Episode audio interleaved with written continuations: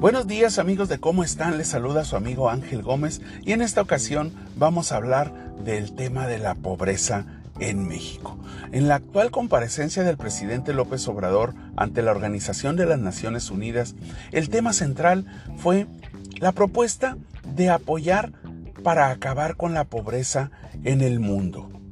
Uno de los últimos estudios del Instituto Nacional de Geografía y Estadística, el INEGI, revela que en México 63 millones de mexicanos padecen pobreza. Esto quiere decir que en un país de 120 millones de mexicanos, uno de cada dos mexicanos están en una situación de pobreza.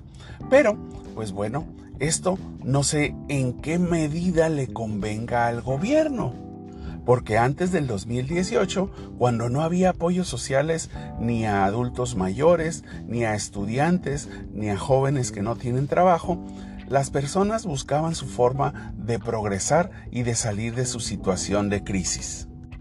El hecho de que muchos mexicanos reciban becas que antes no recibían quiere decir que hoy los que no estaban en la lista de pobres ahora forman parte de personas que están recibiendo subsidios y el gobierno amplía su cobertura de apoyos sociales.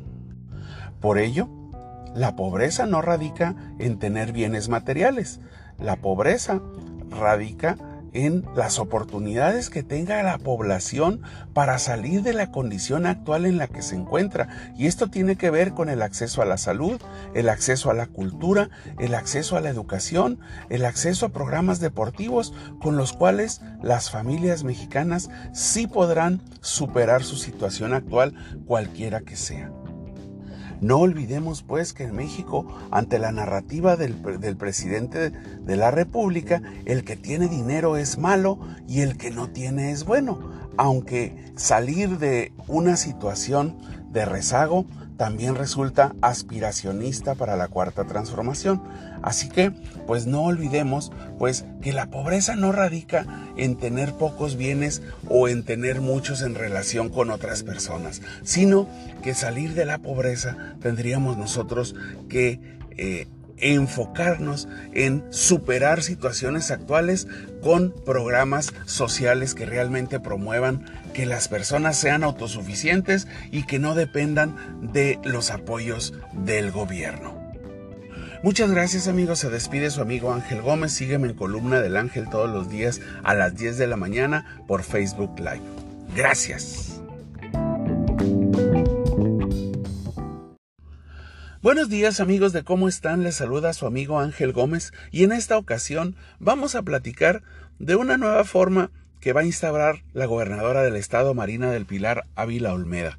Así es, la próxima semana inicia con las mañaneras, conferencias de prensa convocadas con informadores y reporteros de forma presencial en las cuales va a dictar la agenda semanal.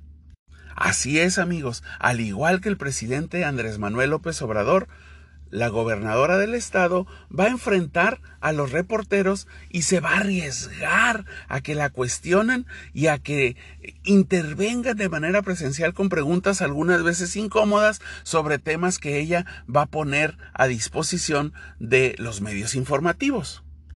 Esta modalidad sin duda es innovadora, pues a comparación del exgobernador Jaime Bonilla, aquí sí convocan a reporteros de forma presencial y no es un monólogo con una pantalla con redes sociales, incluso con preguntas fabricadas a modo.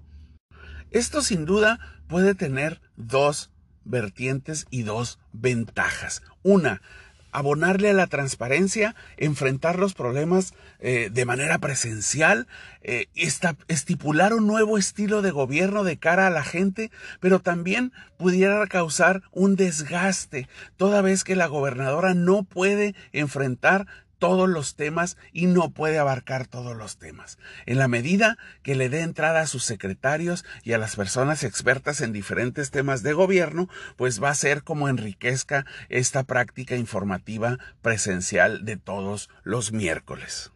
Si bien las redes sociales forman parte fundamental del nuevo estilo de gobierno de Marina del Pilar Ávila Olmeda, no debemos olvidar a las personas que no tienen acceso al Internet ni a teléfonos móviles para que no descuide esa forma tradicional de comunicar las acciones de gobierno.